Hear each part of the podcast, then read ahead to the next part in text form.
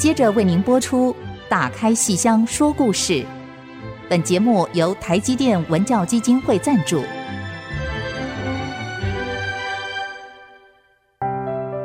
本周节目因王安琪、罗世龙两位老师年休，为您精选重播。打开戏箱子，看见台上的精彩一刻。戏箱子里还有许多你不知道的喜怒哀乐、悲欢离合。让戏曲专家王安琪、罗世龙和您一起打开戏箱说故事。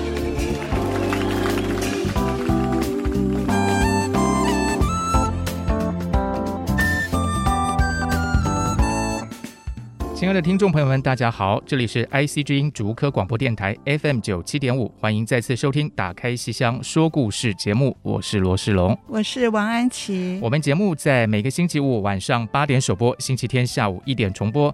节目也会同步在 IC 之音的随选集播、Apple Podcast、Google Podcast 及 Spotify 同步上线。如果您是使用 Podcast 收听的话，欢迎按一下订阅，就会每集收到我们节目，收听非常的方便哦。在上个星期呢，我们跟安琪老师一起聊到《网友到休妻》这个戏啊，嗯、其实这个戏是一个老戏重新改编而来的哈。对对对，那个老戏的名字叫做《玉杯亭》。嗯，玉杯亭。那玉杯亭就是他们躲雨的那个亭。我们如果说没看过那个戏的话，会预期说 好像有什么事情要发生了，结果其实没有，没有。它是一个 什么都没有发生，只有开始的 眼对眼。对对对，对，就这样子在大雨的夜里，互相看了一个晚上。嗯。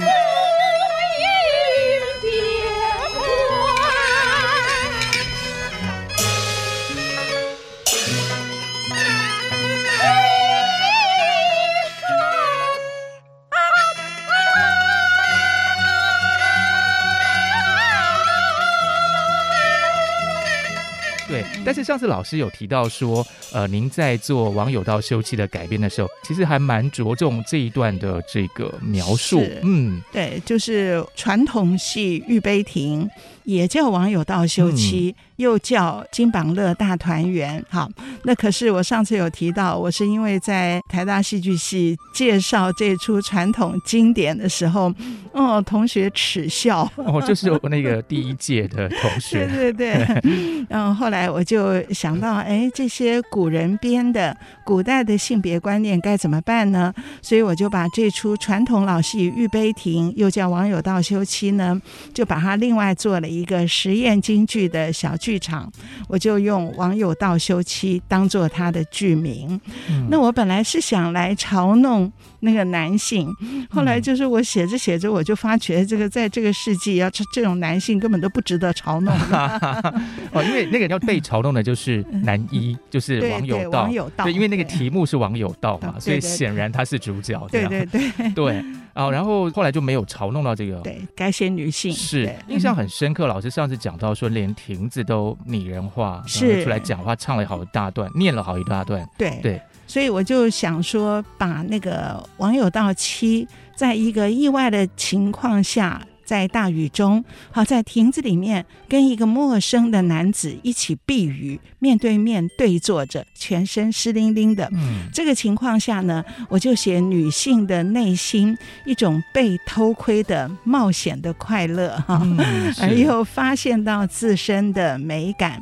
那所以我就很着重的写了这一场亭会。亭子里的相会，嗯、那我们上次也提过，导演呢就用了两个手法，一个就是由两位演员同台同时同步饰演同一位剧中人王友道妻，啊，是由陈美兰跟朱胜利他们两位同时演同一个剧中人，然后另外一个手法呢是亭子。这个玉杯亭也用拟人化的手法，就由国光的一位很优秀的丑角谢冠生，嗯，啊，丑角来演这个角色。哇，他真的好棒哦，冠生老师，嗯、我去看那个《舞动三国》，嗯，他也是有演了那个一个戏班子里的演员，而且后来还有弄那个什么青梅蒸鱼的那个演老旦那边，很超好笑。然后我那天看的真是捧腹的不得了，对，好自然，对对，真的好棒，对啊。所以那个亭子那时候是谢冠生老师演，谢冠生演的。那他一出场，导演安排了他一个非常大的架势，好，桌子椅子都抬起来的啊。那他在那个架势里面念了一大段。定场诗，嗯，好，这个传统戏曲都有定场诗，就是安定的定，也就是说，台下的观众啊，以前呢是很混乱的，以前不会像现在在国家剧院看戏，啊，七点半入场，然后要大家不能讲话，对，有人讲话就会被上黑特，对，然后呢，然后是有人手机响了就完，大家就一直看他的，对对对，然后黑特就会写出几排几号，哦，对，那很可怕，很可怕，对，然后会把他的那个特征稍微描述一下。他说 大概几岁，然后穿什么衣服？然后天哪！可是以前的剧场是非常有亲和性的、嗯、啊，就是我看戏本来就是一个日常生活跟吃饭穿衣一样的自在的事，我不需要正襟危坐，所以我可以自由的哦、啊，就算是七点半开演，我算准了时间，我八点四十再进来，算准时间我要听这句唱，我就八点四十进来。哇，这么精准，这，这才显得我内行。哇，我就是来听这一句的，对，其他的都只是陪衬用的。的。然后，如果到十点，我听完我要想听的那一段，我站起来就走。哦，这个也是显得我内行。后面的就没有重要的唱了。天哪！所以你想，当时的台下是这样混乱的，而且观众可以任意评点。我可以跟旁边不认识的人讲话，然后指指点点说台上的这个人唱的怎样。我还可以跟旁边不认识的人一起打拍子唱。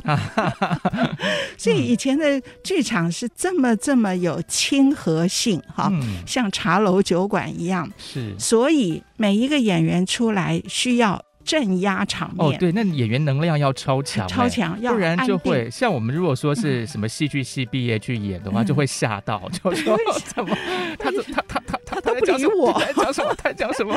对，为什么这边一戳在讲，那边一戳在讲，都没有人理我？然后心一慌，台词就忘了。对 对对，所以呢，以前的剧本哈，每一个演员出来一定有这段定场诗，这个定。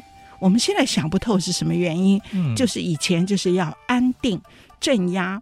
那么我如果念的是那种白话文散散的哈，观众可能不太在意。可是如果我念的是诗，四句诗或者是两句，就叫上场的对子，就是对联的对，或者甚至不止四句，我可以念一大串那个押韵的念白。好，这个念白，它的句子双数句会押韵的，像作诗一样。这种句子很容易抓住观众的注意力。好，所以这个亭子拟人化的亭子，它一出来，我就给了他一大段定场白。嗯，一方面是安定场面，另外一方面是给这个丑角演员谢冠生有他发挥口条的机会。嗯，是啊，他一边念。一边那个轻重缓急、抑扬顿挫，还有他的身段、表情、嗯、声音的感情，跟身体的肢体的感情，整个一出场，他就变成。哎，好像也变成男一号了。对，其实这就是听戏曲最有意思的地方。就我们呃，如果不熟悉的人，可能以为说就是听他们唱一唱，其实念白也是很有味道的，非非常有味道的。嗯、哪怕是一个人在台上，好像就是独白，哦，是非常有味道的。是那个诗啊，然后那个韵味啊什么的，其实某方面来讲也很像唱歌或音乐的那种味道在里头。嗯，对对对，挡不了风，遮得住雨。望得见月，留不住云。所以呢，这是导演用的第二个手法，就是亭子的拟人化。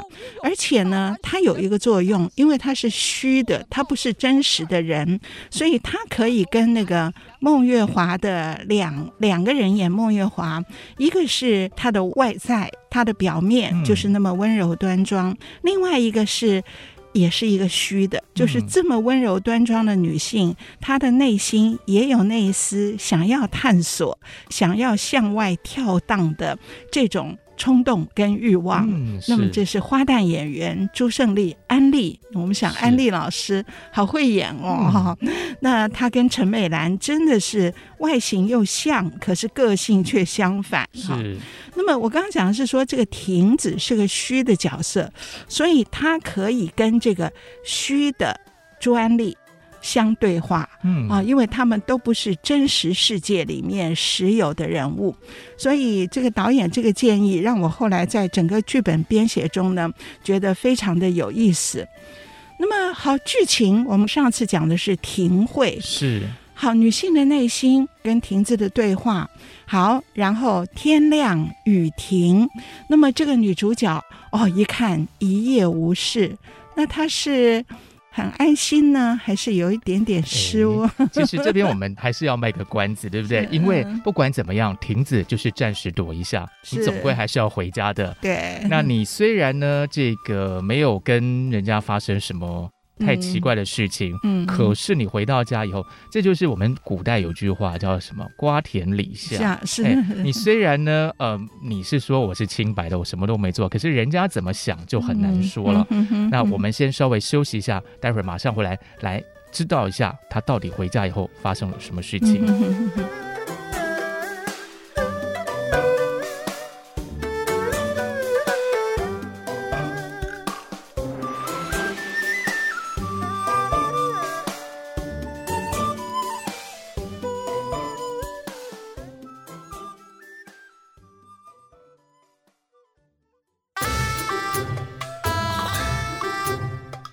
现在收听的是 IC 之音打开西厢说故事节目。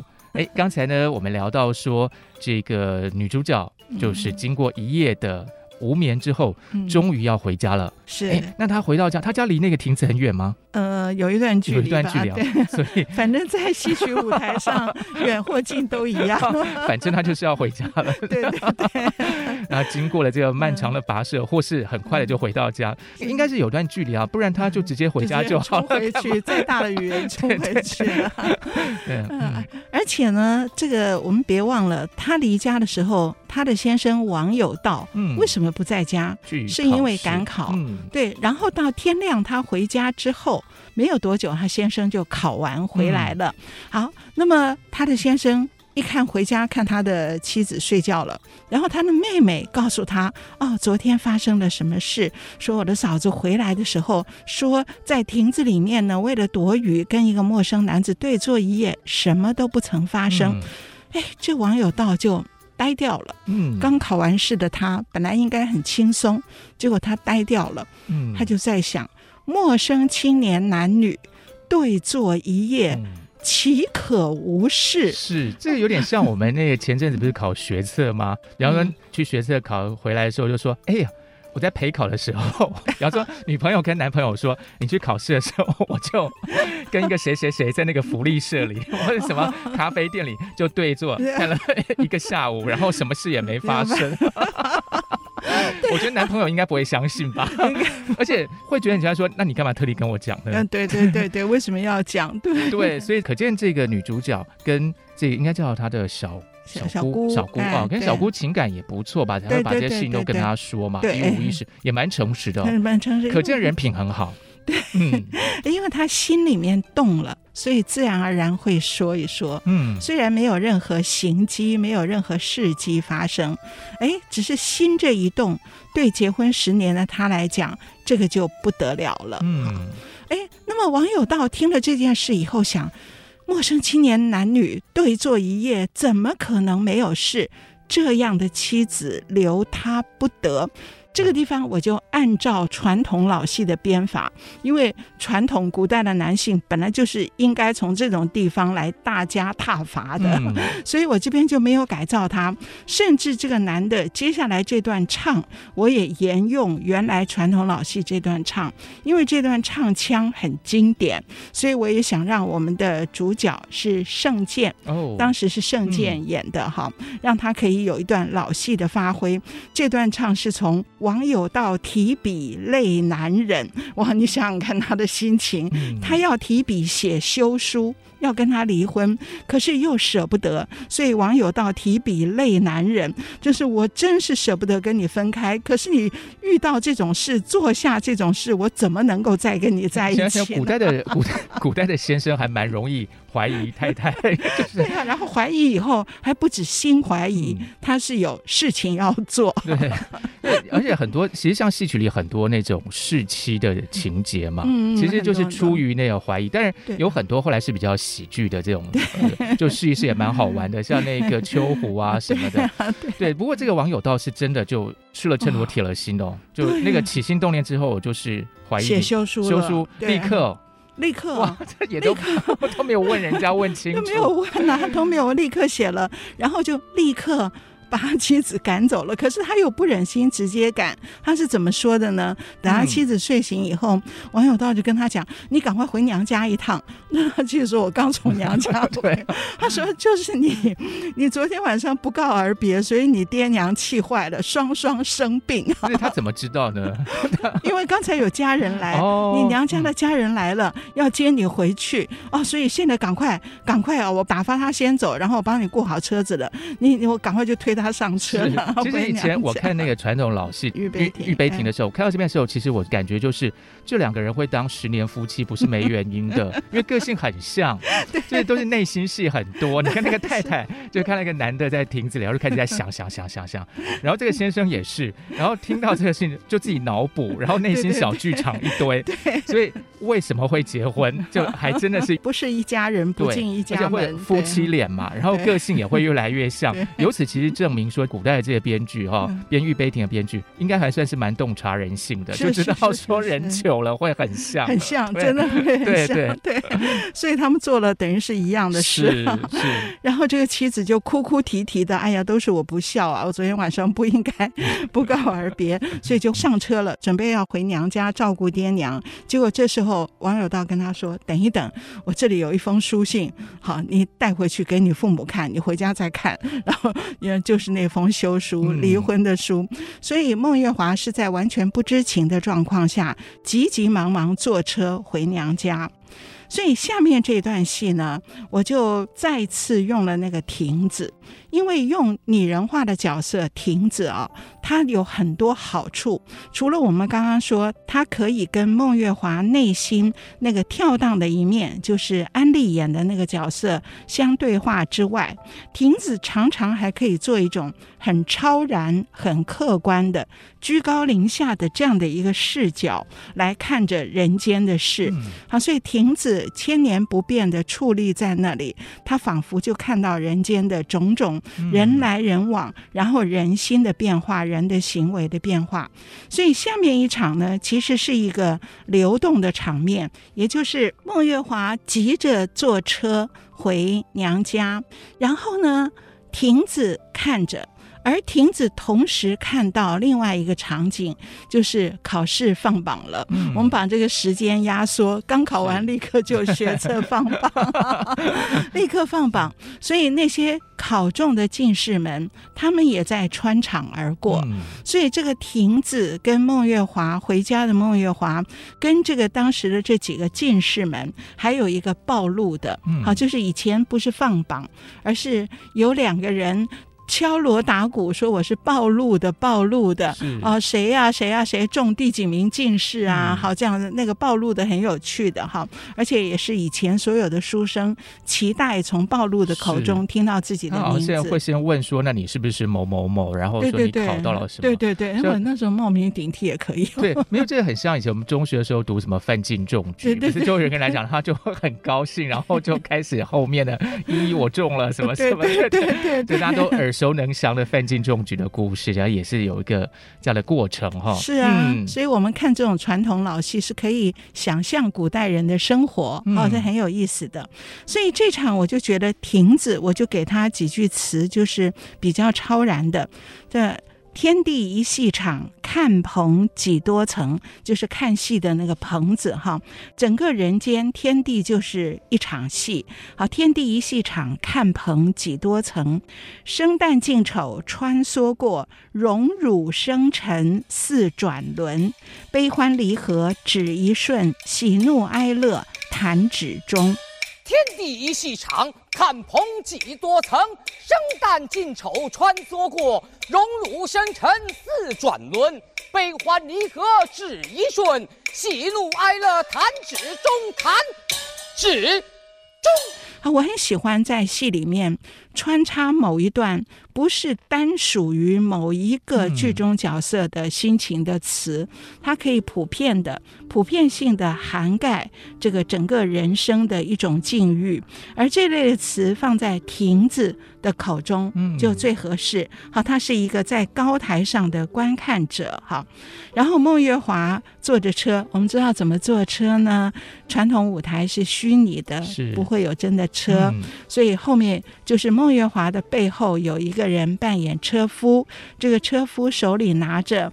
车轮旗，嗯，好，就是两片布，两片布，布上各画一个轮子。是那个，我以前看到的时候，我以为长得很像我们投票的那个，哦、那个 没有了，但他画的比较均衡啊，就是一个轮子的样子，对，对，一个圆圈圈，然后对，嗯。那好玩的是，坐车其实是这个人要走的，是 就是人要自己走路，是 人跟车夫的脚步还必须要相同。其实这个是智慧。因为其实我们真的要看，并不是看抬轿的人，啊，我们是要看那个坐在里面的人。坐在里面的人。所以你如果真的给他一个车子，我们就看不到了。对对，所以这真的是以前这个戏曲舞台上，大家很聪明的想到一个很好的解决方法。因为其实你坐在车上移动的过程中，你内心可能会想这个想那个，有些表演的东西在里头。对哦，而且有的戏哈，譬如有一出戏叫《十枚跑车》，嗯，就是。呃，有十个假扮做江湖卖艺的女子，那个大西黄庄那个戏，就是他们是要去捉拿坏人的。嗯、这剧情我们不讲，可是这一场就是十个女的，她们坐车子。同往一个地方去，那么他们车子开很快，所以叫十枚跑车。嗯，那那个跑跑车超跑超跑，那个，对，可是台上就非常好看。嗯、你看，就有十辆车子，嗯，也就是有那个车轮骑，有十辆，有十个车夫，然后十个车中人，然后大家在舞台上啊，怎么样跑出那个队形，嗯，跑出编辫子而不撞到的队形，是非常好看的。是，所以这种虚拟舞台哦，这么精。经济的表演的方法哈、嗯，那不是贫穷，而是真的是有效率。好，不过我们还是回到我们这个《玉杯亭》这个网友道休妻这个戏哈，这个经历了漫长的这个焦急不安回娘家的这个路上，到底回到家发生什么事情呢？嗯嗯嗯，我们这边又要再卖一个关子了哈，我们先稍微休息一下，待会儿马上回来。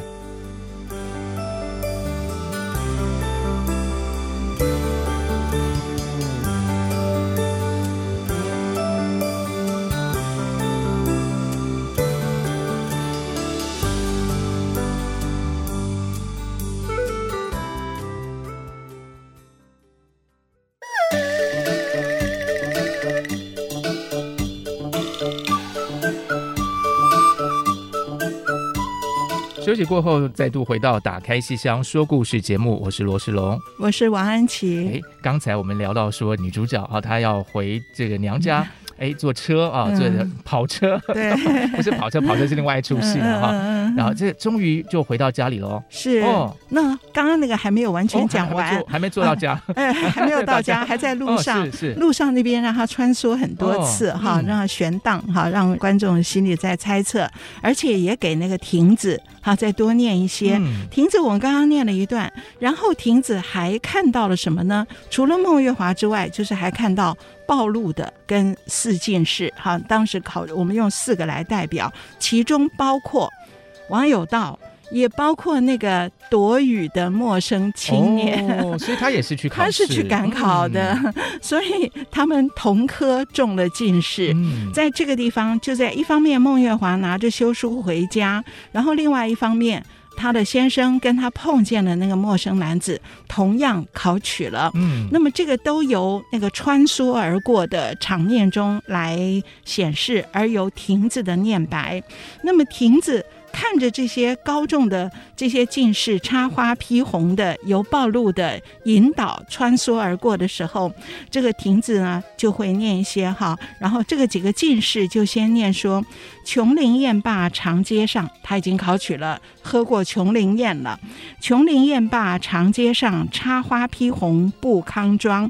一日看尽长安花，春风得意马蹄忙。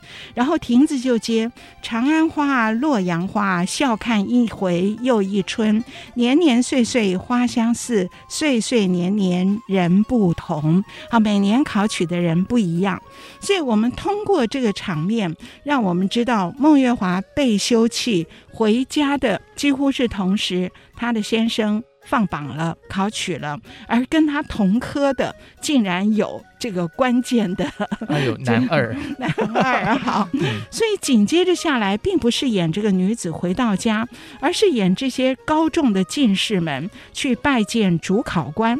我们别忘了，我们从上一集就讲。这是过年时候常演的吉祥戏，嗯、除了龙凤呈祥这种戏是最典型的吉祥戏之外，玉杯亭也是吉祥戏，因为它又叫金榜乐大团圆。它的剧名本来传统老戏的戏名本来就又叫金榜乐大团圆，嗯、为什么呢？为什么这个休妻的故事叫《金榜乐大团圆》呢？原来就印在这个地方，所以我把老戏这个情节放在我的实验的小剧场里面，做一个变形的夸张的处理。哈，好，那么这些考中的进士们去拜见主考官，然后这时候主考官一个一个问：啊，你是谁？你是谁？哦，这位。叫柳生春，哈、嗯，就是在对，在亭子里的这位哈柳生春，然后这个主考官就说：“哎，柳贤弃啊。”你一生是不是有暗积过阴德啊？你是不是有些积过阴德的事情？可不可以告诉我呀？你看这个地方就很有戏啦，大家观众就会想看。嗯、然后这个柳生春就说：“我平生没有亏心之事，可是好像也没有什么因公德性。哦，那是为什么？老师您要问我呢？”然后这个老师就说。实不相瞒啊，我我不瞒你啊，因为嫌弃啊，你考试的文章啊，我看了两行，我就评为下品。你写的很差，你作文很差，不及格。我在你考卷上写了一个下，然后我就把它抛到一边，评为下品，抛掷一旁，弃置不用啊，本来抛了不用的，不想。此时一阵春风扑面而来，竟将你的试卷又吹回桌案上面来了。喏。就是这样端端正正、不偏不倚的铺在正中央。哎，老夫以为眼花，我盯着看了好几眼，一点儿都不错呀。就是这篇下品的文章啊，怎么又被吹回来了呢？所以老夫提起笔来，又在上面批上一个下字，所以变成下下。然后把这篇文章又抛弃在旁。不想，此时又一阵轰隆隆，一阵春雷。老夫急忙起身，关紧窗户，转身入座之时，啊，怎么这篇下下的文章又回来了呢？所以就这样来来回回三番两次，两次三番，老夫当下心头一跳，不对。其中必有蹊跷，此人必是积善之家，祖上有德，日行一善，积了阴德，才有春风春雷、春雨春花暗中相助。哇！此人日后必为国家栋梁啊！所以我把嫌弃的那个名次啊提为榜尾，最后一名。哇！这要是发生在今天，什么学测改作文，如果一直这样重新跑到那一页，应该会立刻举手说那个电脑坏掉，对对对，派人来修一下。对对对 对，所以在在现在是电脑宕机，以前不是，以前是积了因公德性，所以我让你录取，可是提为榜尾哈，是名落孙山的前面哈。好，那今天你我师生相见，我倒要当面问一问，贤弃你是做了多少因公，积了多少德性，今天才能够耀祖光宗啊？嗯、这个气是契约的。契契约，对对对，所以很好玩呐、啊。这个 原来这个人 我作文很差，但是因为我品性端正，对对对，所以这告诉我们就是这什么什么启示呢？德育最重要，智育体育那个就哎，其实也蛮蛮像我们的观念嘛，德智体群美，对对，德育就是放第一，最重要，对，所以那个书念得好或不好，这个是。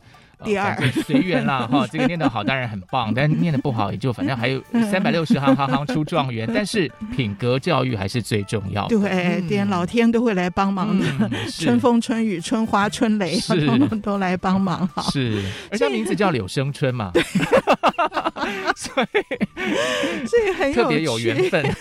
对啊，所以这就是他金榜乐，嗯，高中金榜的原因。原来就是因为那天晚上在亭子里面，只有眼珠子动，什么都没动，嗯、这就是他的品格。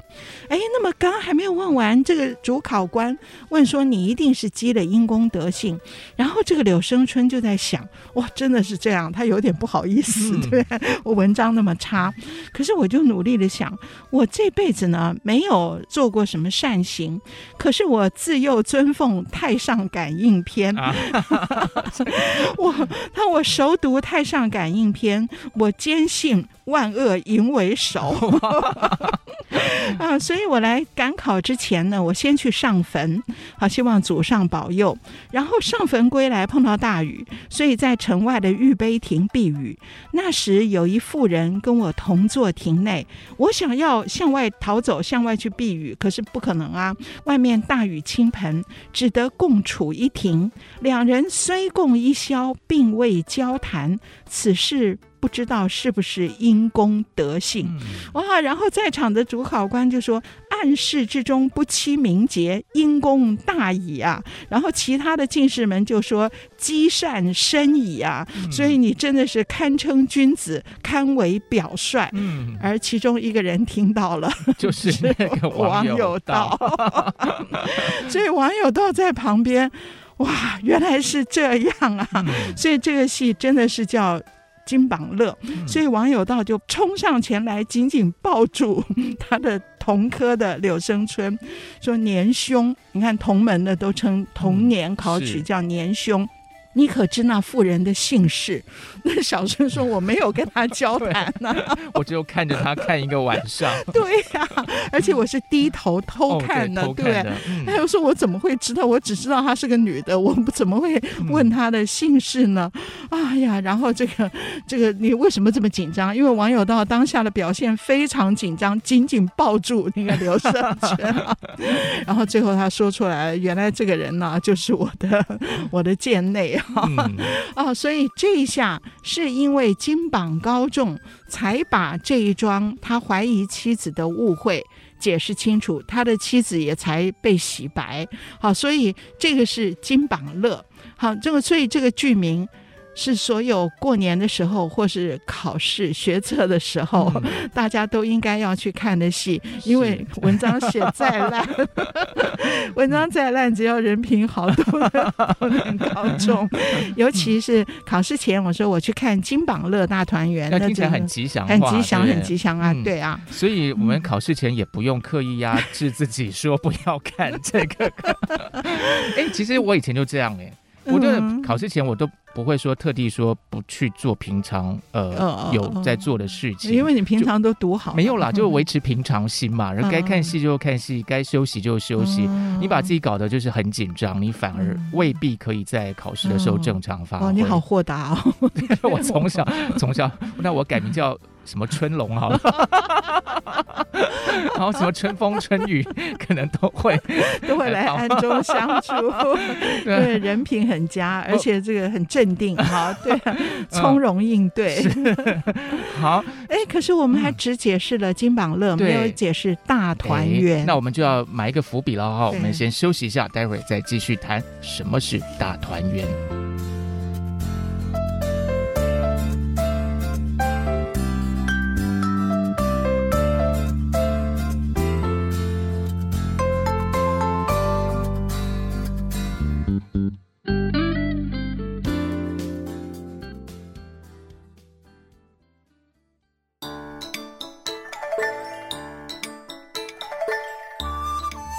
开戏箱金榜乐，说好故事大团圆。啊，过年期间，嗯，好像说相声一样。对，我们就讲点吉祥话哈。其实其实过年其实过得差不多了哈。这个我们现在已经二月中旬了，这样子哈。那但是呢，这个喜庆的这个心情，我想人皆有之哈。就是当然我们不可能天天过年，可是我们在戏曲里头，其实表达出我们这种民族的情感，是非常的彻底的。就我们总是喜欢说，在戏台上能够看到。凡事有个好的结局，是对所有的误会，经过这种种的呃因缘际会之后，能够得到一个好的安排。其实。玉杯亭这个故事，或者网友道秀妻这个故事也是一样的，是嗯，所以刚才老师讲到了金榜乐的这个原因，嗯、那接下来就跟我们聊聊大团圆是怎么一回事哦。啊、在传统戏里面哈，我们不是说这个孟月华被休了吗？嗯、带着休书回家，回家他还不知道是休书啊，然后先看父母，哎，父母没病啊，都立刻痊愈了，很高兴。然后看哦，有人带的这个信，一看才知道原来是。修书，而传统戏里面啊、为什么梅兰芳这个戏很有名？就是因为他演出了传统古代的女子那么样的哀而不伤，怨而不怒。嗯啊、是说被休了也就忍下来了吗？稍微哭了一下，哦、可是也没有想要去争辩，也没有想要说明，什么都不想，然后就默默的、很端庄的，依旧是那么端庄的，就在娘家住下了。嗯，所以梅兰芳的戏好端庄哦，然后好内敛哦，好。碰到任何事，真的就是这两句话：哀而不伤，怨而不怒。嗯、他用这种方式呢，用这种气质，好呈现了古代呃男性对女性的最高的期许。所以以前的这个看戏的，看到梅兰芳，大家都觉得是好像是我们的文化的品格的展现嘛，哈、嗯。那可是以我们今天的态度来看，哈，那么这个女性未免太委屈了，好，所以她似乎什么。都怎么可能什么都不做呢？所以呢，我在这个呃实验的这个京剧《王友道休妻》里面，那就让这个孟月华当然会有一些作为，他就又回城，所以他跑来跑去，他从娘家要回到夫家，而中途又经过了这个亭子，然后在亭子里面，他内心有许多的思索，所以为什么所有的事发生在这个亭子里面？当时。我做错了吗？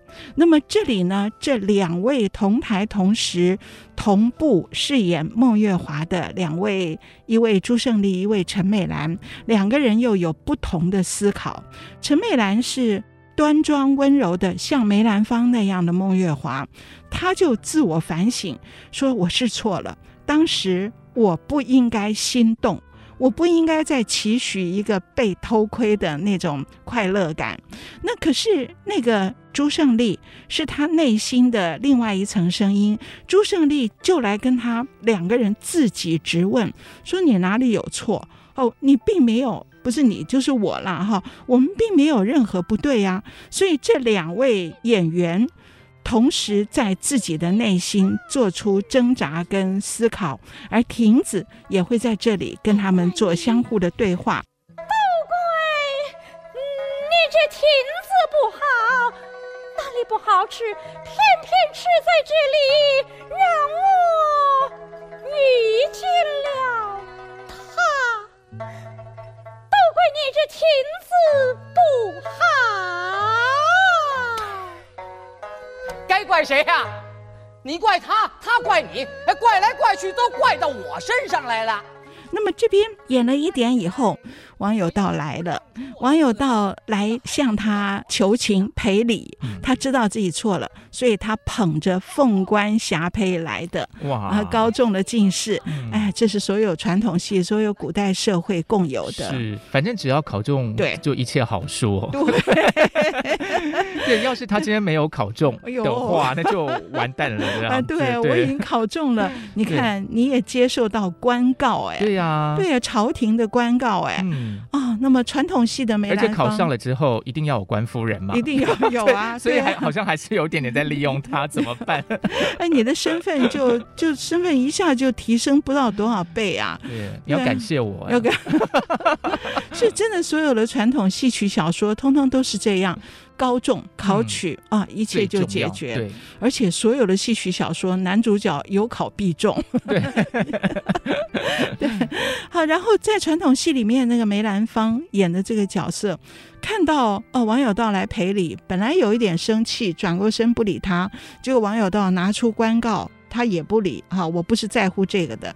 然后网友到跪下了，嗯，这就不得了了。那当然，哎呦，赶快夫君请起啊，接过有黄金呐、啊。所以这里面反映了好多 好多古代的这种观念哈、嗯。那我们在这个实验剧里呢，我在这里又利用到两个演员陈美兰跟朱安丽两个人不同的反应。那么陈美兰是拒绝了几次以后收下了。跟老戏的梅兰芳一样，把夫君扶起来，好，然后收下了官告。可是朱胜利开始有一段唱，朱胜利发觉自己，我怎么会就这样接受了？所以呢，朱胜利会唱一段说：“竟这样云淡风轻，风轻云淡，争赔罪恐落后，破涕双双转笑颜。锣未敲，鼓未响，戏尽已阑。”啊，我我觉得我正可以大闹一场，大唱一场，结果锣还没有敲，鼓还没有响，这个戏已经结束了。锣未敲，鼓未响，戏尽已阑，这收场怎入了窠臼大团圆？哦，这样的收场怎么变成了传统的窠臼？怎么会是大团圆呢？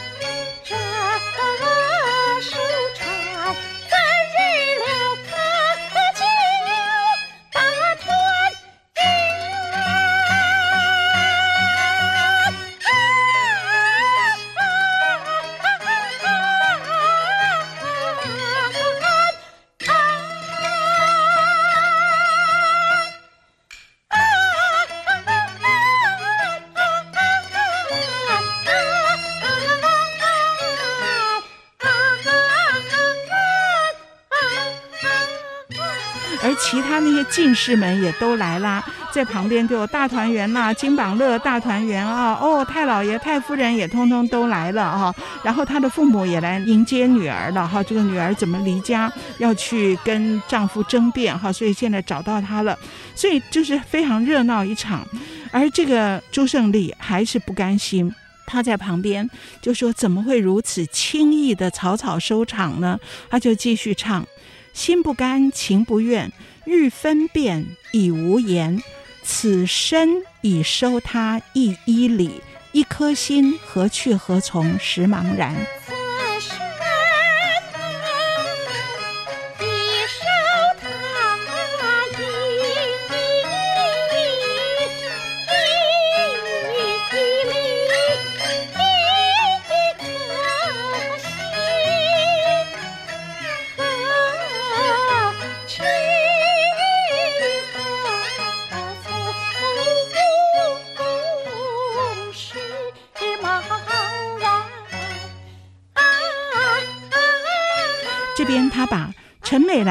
作我的外在，我的身体，此身，我的身已经收下他的一一，他做了一个一，已经收下他一一的赔礼，哈，已收他一一礼。那我是他的心，我的一颗心要何去何从，时茫然。好，所以他唱出来，我们两个人像是分裂的。好，为什么他？呃，收下他的这个赔礼，而我该怎么办？他已经收下了，我该怎么办？那么这时候只有亭子跟他在对话。亭子提出一些可能，你要到哪里呀？你要到哪里呀？都不可能了，你没有路可走了。那亭子忽然想到，你天涯难走远，再入戏吧，再入戏做续篇。对了，那个他。那个亭子里的柳生春，他有大半天没戏了。你瞧，他正在看你了。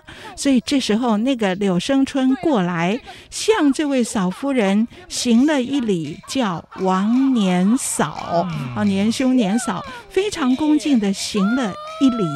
然后这个孟月华忽然一惊，直觉的反应是：哎。有人偷窥，他直觉的似乎回到那个晚上，而亭子跟他说：“这回不是偷窥，是正大光明的见礼，你赶快回礼呀！我等着看呢。”这亭子说：“我等着看呢，等着看你们四目交汇，天摇地动呢。”结果孟月华发觉不对，怎么不摇不撼？好，我的心怎么却怎地不摇不撼？怎的不觉灵光又现？竟无有回波千旋，我的心怎么没有任何的波动？这情怀何处寻？待追寻，竟已远。情怀不在，我心怅然。这时候是孟月华自己觉得，为什么那个晚上我波动的心、动荡的心，在今天完全没有感觉了呢？天涯陌路擦身过，聚散离合尽偶然。庭中会，雨里缘，一消幻。雨霁云收两无干，非关情缘再续无端。与他何干？与他何干？原来他想清楚了，那个晚上我的心会动，并不是因为这个他，嗯、并不是因为这个对象，是而是他的一个眼神。唤醒了我对于我自己生命的美感。嗯，我对于我自己是一个独立的个体，我是一个美好的生命。是他的眼神勾起了我对我自己的重新认识。可是他是谁不重要。嗯，所以今天重相会，我一点感觉都没有，并没有因为他在我面前，因为一切与他无干。好，所以是接收到有一个人在看自己，在偷窥自己，他才发觉十年来没有人看过我，我自己的生命没有被关注过，而一旦有了关注，我才惊觉到我是一个美好的个体。嗯，所以是这样的一个情绪。是，那他当然他就消失啦，他已经不在这个戏里面能够存在了。可是，一切回到大团圆，是不是就真的跟之前完全一样呢？没有，因为我们会发觉，看起来一切回到生活的常轨，可是以后每一个春天的夜晚、下雨天，那孟月华的心里都会感受到滴溜溜、疏辣辣、水灵灵、清浅浅。独自听雨晚春天，每一个春天的晚上，下雨的晚上，他都会想起那一夜，而又会唤醒我自己生命的美感。哇！所以用这个，它的主体性就确立起来，确立起来，算是一个成长的过程。是是是，嗯、虽然实质没有变化，嗯，但是内心其实已经想得很清楚了。而且最后还有一个新的剧情，嗯、就是当那个 那个柳生春来向他行礼，叫王年嫂，而他心不动之后，那边却有人在说，就是王有道把自己的妹妹嫁给了柳生春，哦、所以最后舞台上是三条线，嗯、三个。女性妹妹孟月华，然后那个要消失的朱胜利，孟月华的内心三条线。在一起，然后听着水声。嗯，所以这是一个孟月华，其实也包括所有的舞台上这些女性的理性与感性的一个过程。是是是是是，是哇，这个非常精彩的一个改编。但是我们今天的这个时间其实已经快要近尾声了。嗯、那如果各位听众朋友们对于节目有任何建议的话，欢迎到 ICG 网站打开戏箱说故事节目页面留言，也可以跟我们分享一下您听了我们这一集节目的任何感想，或是对于戏曲的种种的点点滴滴啊，嗯、我们的网址是 triple w 点 i c 九七五点 com，打开戏箱说故事，我们下次再见。